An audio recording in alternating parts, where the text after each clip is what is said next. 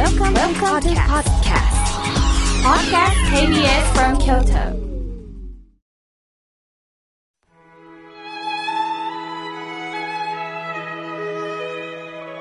改めまして、僧侶の河村明慶です。今日の法話のテーマは、私の立ち位置はどこについてお話をいたします。さあ、間もなく立春を迎えますね。桜の木をよーく見ると、ゴツゴツした枝に小さな梅の花のまだまだ硬いつぼみが見えてきます。寒い中にも春が見えてくるようです。さて、立つ春で立春。この立つというのは仏教でもとっても大切な意味があるんですよ。まあ、立つというとね、自力で立つイメージがありますよね。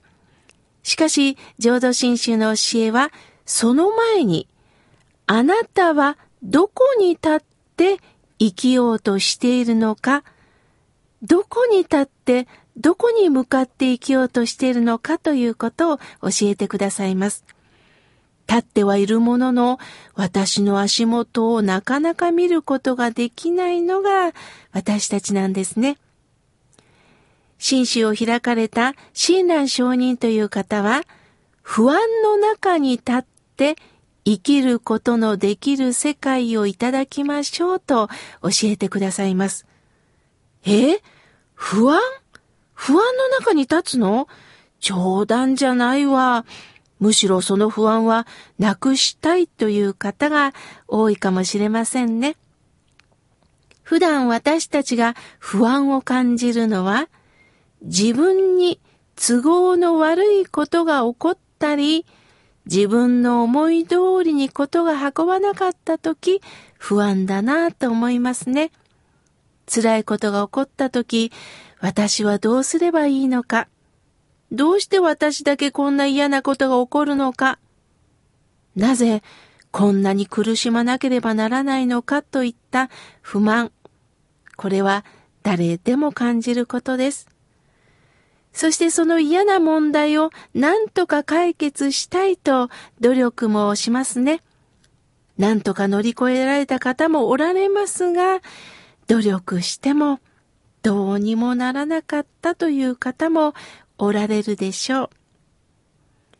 私の知人の子供が重い病気を宣告されました。どんな方法をしても助けたいと知人はあらゆる治療方法を試しました。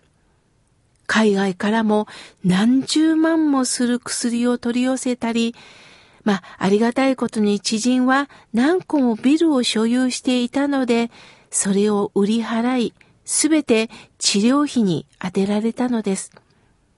どれほど辛かったでしょう？数年はあらゆる治療方法をすべて試されました。息子さんの病室に行くときには、いつも治療方法の報告だったそうです。ある日息子さんは、親父、もういい。僕は何歳まで生きられるかわからんけど、親父はお金の力で何でもしてくれた。小さい時から大会社の社長の息子として、僕は何の不自由もなく暮らしてこられた。でも、一回だって、親子の純粋な会話ができなかった。いつも親父は株の話、ライバル会社との裁判の話、すべて金の話しかしなかった。なあ、親父、親子の会話しような、とおっしゃったそうです。その時知人ははっと気づかされたそうです。私は息子の何を見ていたのか。寿命のことばかり考え、自分の後継ぎだけのことを考えていた。どこに立って子供を見ていたのかということに気がつかされたそうです。自分の欲望の満足の追求でしかない。息子をそういう目でしか見てなかったことに気がつかされたそうです。もちろん欲望追求が悪いのではありません。会社、家族の成長は誰もが願うことですよね。これらを望まない人はいません。けれど、これだけでは私たちはなぜ生まれてきたのか、なぜ生きているのか、なぜこの人と親子なのか、夫婦なのか、友達なのか、これから私はどう生きていけばいいのかが明らかになっていかないのです。虚しく過ぎていく一生になりかねません。上辺だけの幸福は満足できないのです。心配のない生活を保障してもらうためにお金に執着し、健康、寿命に執着します。しかし、お金があっても何かと問題は出てきます。健康であっても、あったらあったで困ってくることも出てくるのです。知人から連絡をいただいた私は、もちろん、息子さんの病状も気になるでしょう。と同時に、息子さんの病気をきっかけに、親子の関係を改めて知らされたのではないですか。ある時には治療から離れてみて、じっくりとお話をしてみてはどうですかと返事をさせていただきました。それから病院の許可をいただいたそうで、親子、鉄道の旅に出られたそうです。普通電車に乗り、当てのない旅へ出かけられました。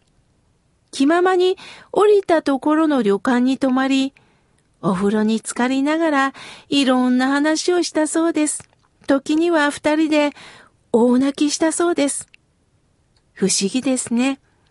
息子さんの心に活気が出てきたのか、それから三年間、病院通いだけの生活で、息子さんは自分のやりたい仕事に少しずつついてきて、ありがたいことに、私の法話会にも来てくださいました。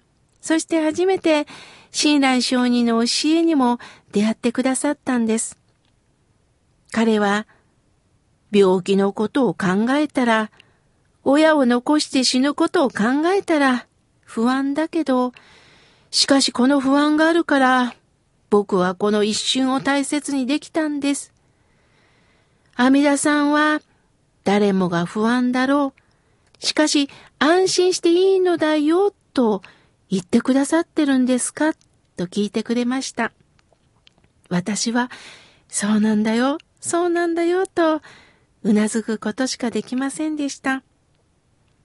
今は、この病気と向き合いながら、彼は一生懸命生きておられます。